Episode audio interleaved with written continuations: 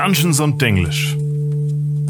Flammensäulen schießen aus dem Boden, der Himmel verdunkelt sich, aus der Erde bricht Magma hervor, denn Marie und Aaron von Dungeons und Denglisch steigen aus der ersten Ebene der Hölle empor, Okay, das war jetzt. um die Welt in Dunkelheit zu tauchen. Aaron, bitte. Hör auf. Das ist ja cringe des Todes. Das ist ja furchtbar. Das hat mich gerade hardcore an diese Two and a Half Man Folge erinnert, wo Alan Harper versucht, ein Buch zu schreiben und es geht irgendwie so, ein Blitz durchzuckt die Dunkelheit. Hast du mich gerade cringe genannt? Ja. Wow, schade. Das erinnert mich dran, ich war auf einer Party und da sind wir irgendwie aufs Thema D&D gekommen und ich habe gefragt, hey, habt ihr das schon mal ausprobiert? Das ist ganz cool. Und die meinten so, hm, nee, das ist mir ein bisschen zu cringe. Und dann musst du richtig kontern. Du musst sagen, Jungs, ihr seid sowieso cringe. Da könnt ihr genauso gut D&D spielen. Und sie da so, was? Das fandest du war ein guter Konter. ich weiß nicht, schon so Ich weiß mittelmäßig. nicht, Aaron, du entwickelst dich zurzeit Hardcore Richtung Boomer. Es tut mir leid, aber es ist leider die Realität. Wow. Weißt du, was auch real ist? Was? Tiamat, die Königin der Drachen. Ich bezweifle, dass die real ist, aber ich vermute, du hast diese überaus holprige Überleitung gewählt, weil das das Thema der heutigen Folge ist. So sieht's aus, ja. Es geht um Tiamat, die Königin der Drachen, die Göttin der Gier und noch 15.000 andere Titel. Ähm, Lady des Chaos, Königin der bösen Drachen, Frage, chromatische Drachin, ja. ist sie die Göttin der Drachen und die Königin der Drachen oder die Mutter der Drachen? Je nachdem, wen du fragst. Also in erster Linie ist sie die Göttin der chromatischen Drachen und die, in Anführungszeichen, Königin der chromatischen Drachen. Ähm, das ist in dem Fall aber eher so ein metaphorischer Titel, weil es gibt ja kein Drachenkönigreich in Ferun. Das heißt, es gibt nicht wirklich eine Königin, aber es ist so, wie viele Gläubige sagen, Gott ist ihr König. So kann man sich das eher vorstellen.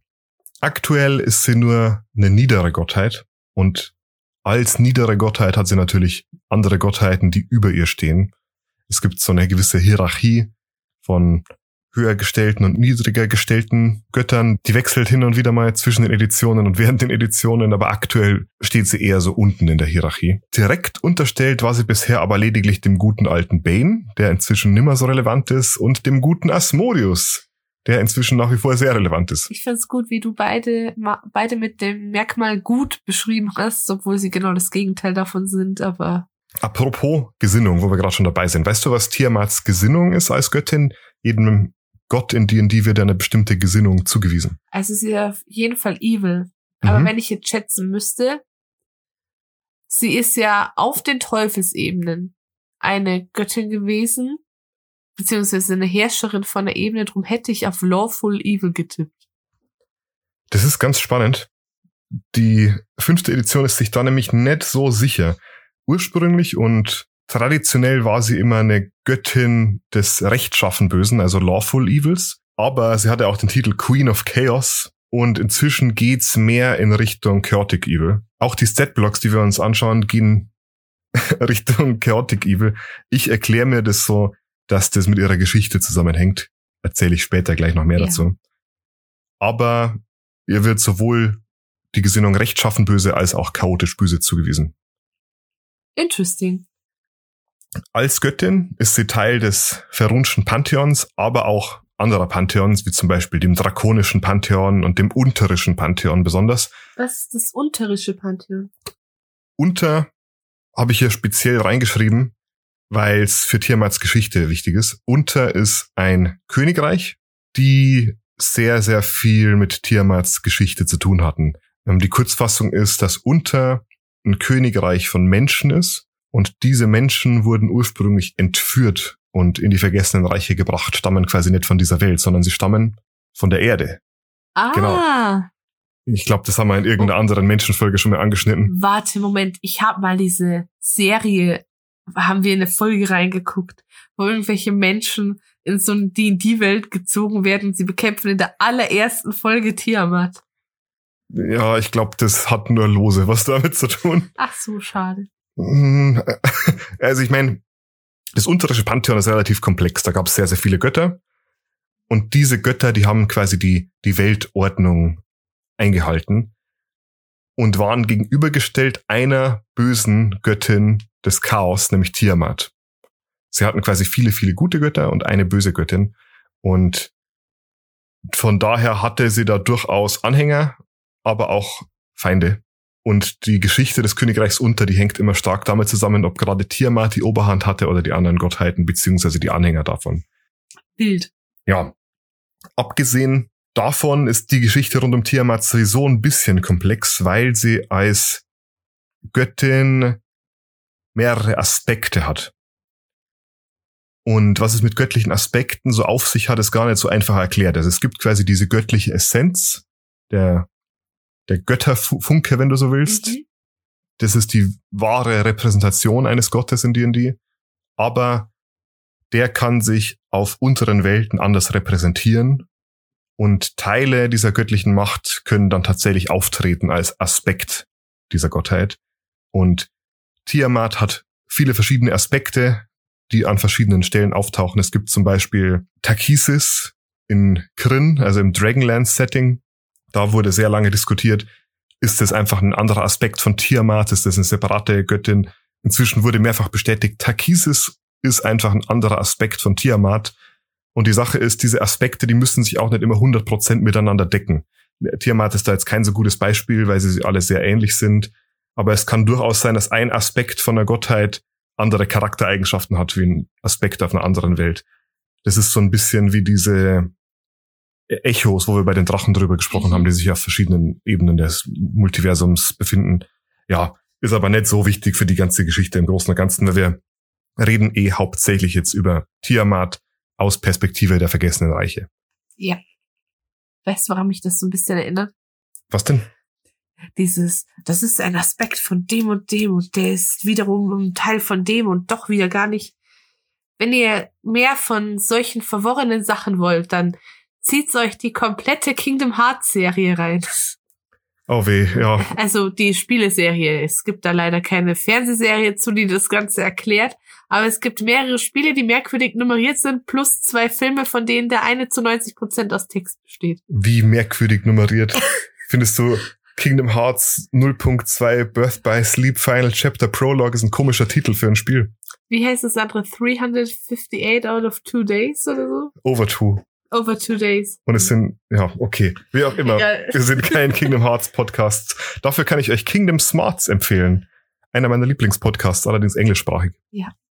Wer ist Tiamat eigentlich und wie sieht sie aus? Was, was hat's mit ihr auf sich?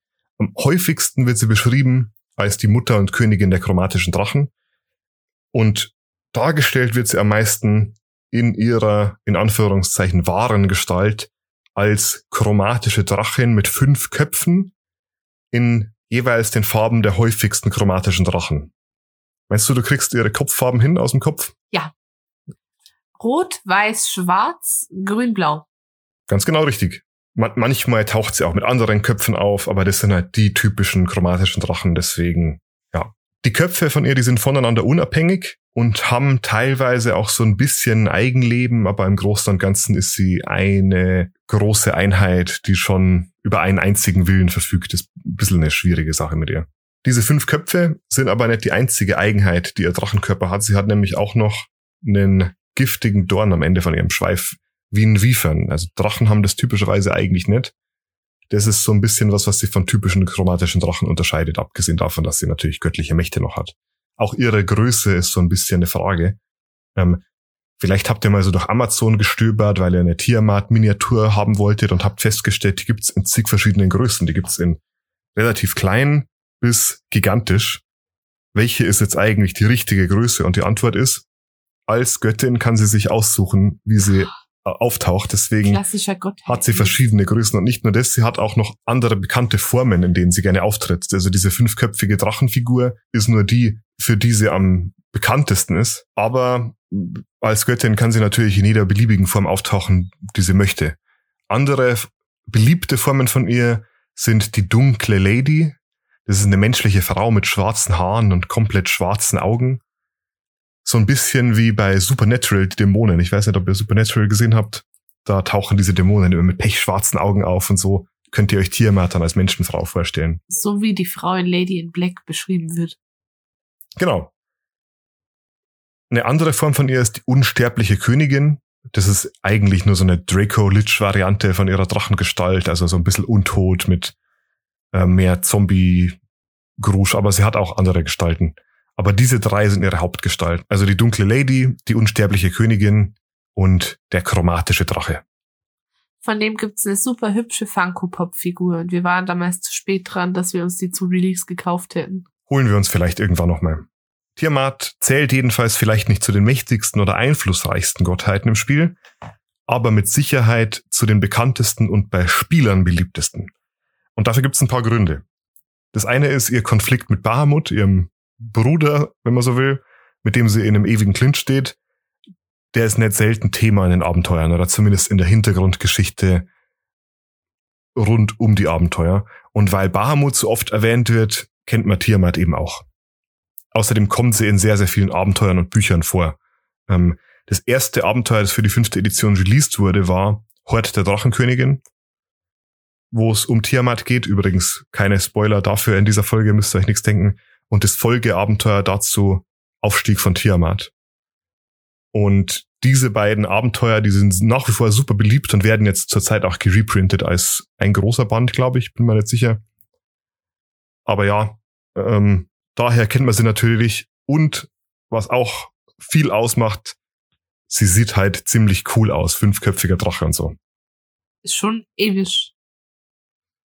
Das hast du dir irgendwie so angefangen vor so drei, vier Wochen, dass Aaron einem so mitten unterm Tag, wenn er irgendwas witzig findet, ebisch schreibt und dann aber immer statt dem P so ein großes B daraus macht. Ich habe da schon drüber geredet. Ich habe ja mein Büro direkt über einer Bushaltestelle und die Kinder da unten, die sind zurzeit auf so einem Trip, wo sie alles episch finden. Und ich habe irgendwann angefangen, das Ganze dann in meine WhatsApp-Nachrichten zu integrieren und habe das P aber durch den roten B-Emoji ausgetauscht. Du wurdest quasi influenced. Genau, ich wurde zum Boomer und hab die Kinder outmemed. Very wild. Wenn man so will. Tiamat ist bekannt jedenfalls als arrogant, gierig, hasserfüllt, boshaft, eitel. Sie kombiniert alle Eigenschaften, für die chromatische Drachen so bekannt sind, und sie ist immer darauf aus, mehr Macht und mehr Reichtum zu erlangen.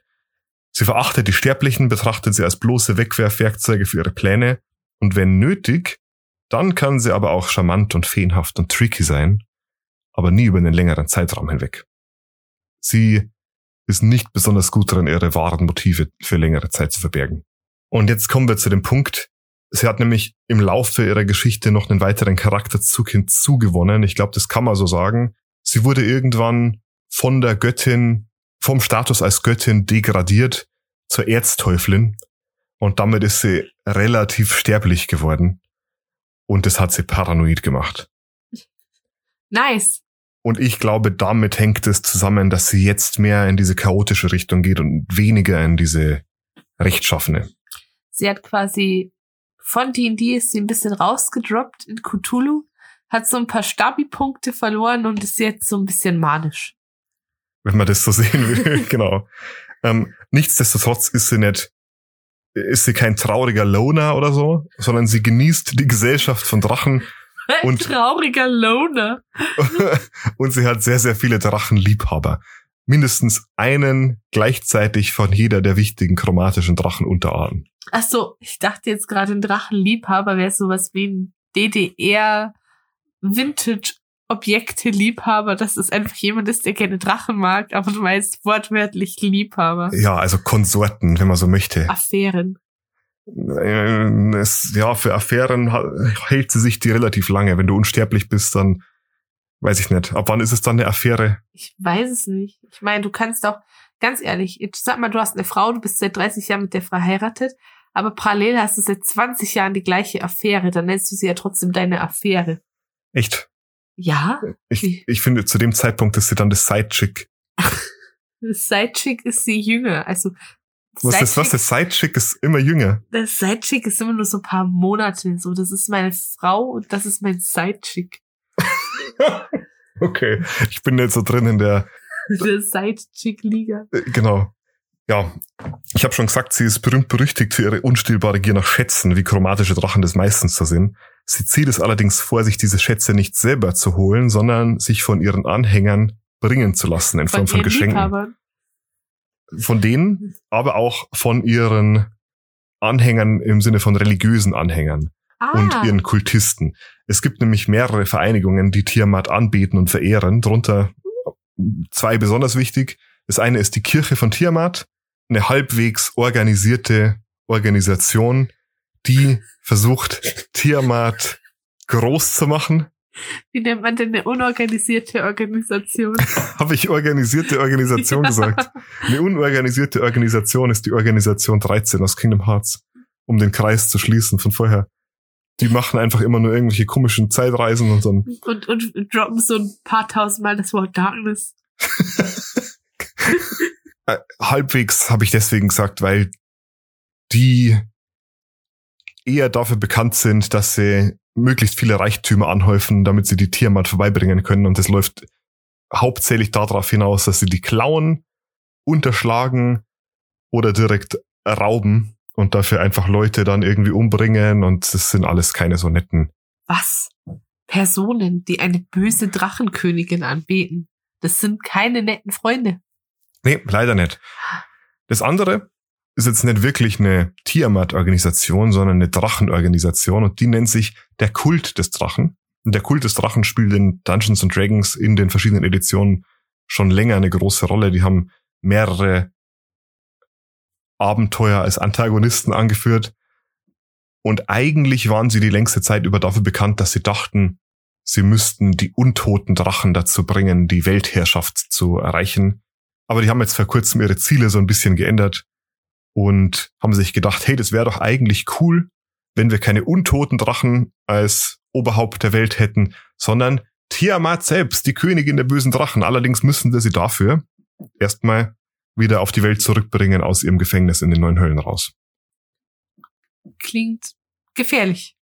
Ja, sprechen wir mal ein bisschen mehr im Detail über die Geschichte von Tiamat, weil es gibt schon viel über sie zu erzählen und ich, ich muss es auch ein bisschen abkürzen. Einerseits aus dem Grund, dass es zu viel ist, als dass ich sie wirklich erwähnen könnte und aus der anderen Seite, es ist ohnehin schwierig, in so kurzer Zeit hier so vielen Namen oder Ereignissen zu folgen. Ich finde, es ist immer besser, wenn ich das ein bisschen runterbreche hier für, für das Podcast-Format. Angefangen hat das Ganze jedenfalls mit der Erschaffung von Tiamat. Sie wurde gemeinsam erschaffen mit Bahamut und je nachdem, nach welcher Ursprungslegende man geht, gab es noch ein drittes Geschwisterchen im Bunde, nämlich den Drachen Null. Der ist inzwischen aber nimmer so relevant. Also War halt eine ziemliche Null. genau, also nach dem Second Thundering ist auch gar nicht mehr sicher, ob der oder die überhaupt noch göttlichen Aspekte hat oder nicht. Und mit Bahamut gemeinsam hat sie dann in der ersten Welt die ersten Drachen erschaffen. Haben sie noch Sadio erschaffen, den dritten Drachen im Bunde, der die Kristalldrachen angeführt hat. Das ging dann eine Weile so dahin. Und Bahamut und Tiamat standen sich von Anfang an polar gegenüber. Einen Turn hat das Ganze genommen nach dem tausendjährigen Krieg. Es gab vor ungefähr 27.000 Jahren, also im Jahr minus 25.000 circa talisische Zeitrechnung, hat der tausendjährige Krieg sein Ende gefunden. Das war ein Krieg zwischen den Drachen und den Riesen und ein paar andere Fraktionen waren da auch noch beteiligt. Und irgendwie, man weiß nicht genau wie, hat die Tiamat es geschafft, sich im Zuge dieses Krieges in die Höllen verbannen zu lassen. Manche sagen, sie hat einen Gott der Riesen besiegt, der sie verflucht hat. Andere sagen, sie wurde einfach von Bahamut selbst in die Hölle hinuntergeschleudert. Die echte Antwort ist, es ist nicht so ganz klar und der Kanon widerspricht sich da an manchen Stellen. Jedenfalls war sie dann da unten in Avernus, der ersten Ebene der neuen Höllen. Dafür, um da mehr drüber zu erfahren, die vorletzte Podcast-Folge hören. Da reden wir über Venus. Ja, und sie hat da eine längere Geschichte hinter sich. Also sie war da mehrfach und hat da mehrere verschiedene Jobs durchgemacht, die alle nicht so gut liefen. so ein bisschen, wie wenn man eine neue Stadt sieht und sich dann erst so vom Tellerwäscher hocharbeitet zum Staubsauger. Was? Ich, ich weiß nicht, ich, ich überlege Oh gerade. Gott, aber. Okay. Ähm, jedenfalls war es dann relativ lange, relativ still um die Königin der Drachen rum.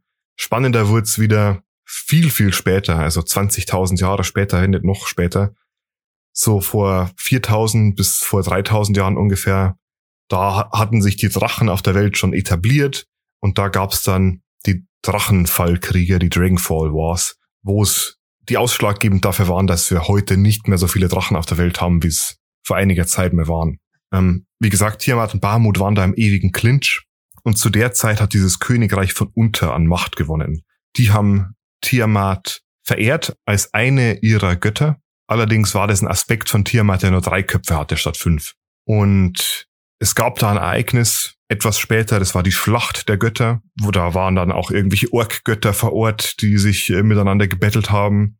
Und Tiamat hat da irgendwann eine Chance für sich gesehen, einen großen Kill abzustauben, nämlich Gilgam, den König von Unter, zu töten. Und Bahamut, damals als Marduk bekannt, hat eingegriffen und hat die Tiamat quasi aufgehalten und das ist tatsächlich ein relativ kontroverses Ereignis, weil es hat sich später herausgestellt, dass der Gilgiam gar kein guter König war, sondern er wurde zu einem richtigen Tyrann und hat unter unterworfen und hat die Leute da ähm, tyrannisiert und deswegen wurde dann später Tiamat auch wieder mehr angebetet. Es, es hat sich nämlich ergeben, dass die beiden Avatare von Bahamut und Tiamat, die da gekämpft haben, auf diesem Schlachtfeld in der Schlacht der Götter, beide gestorben sind. Und Bahamut hat Tiamat getötet, aber er ist dabei selbst umgekommen und dabei haben beide von ihnen sehr, sehr viel von ihrer Macht verloren. Und die geschwächte Tiamat wurde dann von Asmodius so ein bisschen als Trostpreis zum Erzteufel ernannt. Und wie gesagt, hat sie einen ziemlich miesen Job gemacht und inzwischen ist sie mehr so eine Art Torwächterin. Dann ist eine ganze Menge wildes Zeug noch passiert, das den Rahmen hier sprengen würde. Äh, 1346, also das sind wir jetzt schon relativ nah dran an der aktuellen Zeit waren die, die Leute im Königreich von Unter echt unzufrieden mit dem Gilgiam, ihrem unsterblichen Gottkönig. Waren sie nicht eher unterzufrieden? Unterzufrieden, ja.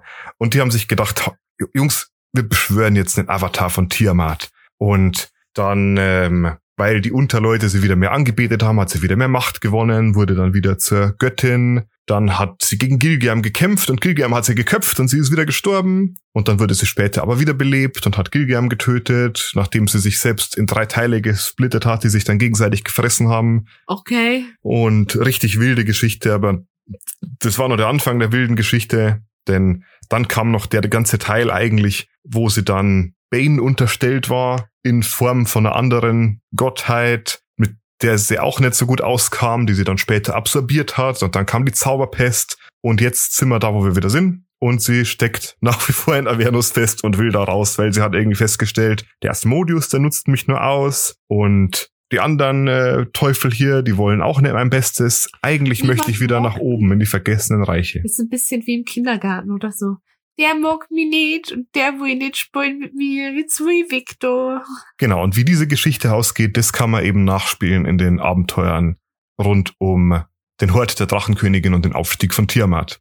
Also die, die Titel sind so ein bisschen, ja. Was findest du, die implizieren, um was es da geben könnte? Hm, ich möchte nichts sagen. Also okay. es hängt natürlich immer davon ab, wie die Spieler sich anstellen. Jedenfalls, je nachdem, wie die Spieler sich anstellen, kann es durchaus passieren, dass man in der fünften Edition auf so einen Aspekt von Tiamat trifft. Und wie gesagt, der Aspekt von Tiamat ist eigentlich nur ein Teil ihrer Kraft. Wahrscheinlich kein unerheblicher, aber selbst wenn man so einen Aspekt tötet, besteht die Gottheit weiter fort. Das heißt, wenn ich jetzt hier auf den Statblock gleich eingehe, dann ist das eigentlich halt auch nur ein Teil ihrer Kraft und da kann man jetzt nicht sagen, oh, ich hatte mir das eigentlich viel mächtiger vorgestellt, weil sie ist eine Gottheit ist quasi das Ganze runtergebrochen in sterbliche Form. Nichtsdestotrotz ist der Aspekt von Tiamat mit auf der Liste der mächtigsten Wesenheiten, die man in der fünften Edition als Spieler antreffen kann. Mit einem Challenge Rating von 30. Wow. Hat nicht die, die Tarask auch 30? Not sure. Ja, die Tarask hat auch 30. Und ich, ich lese es euch jetzt nicht ganz vor, weil dieser Statblock, der geht über eine ganze Seite, aber ich breche mal so die wichtigsten Sachen runter.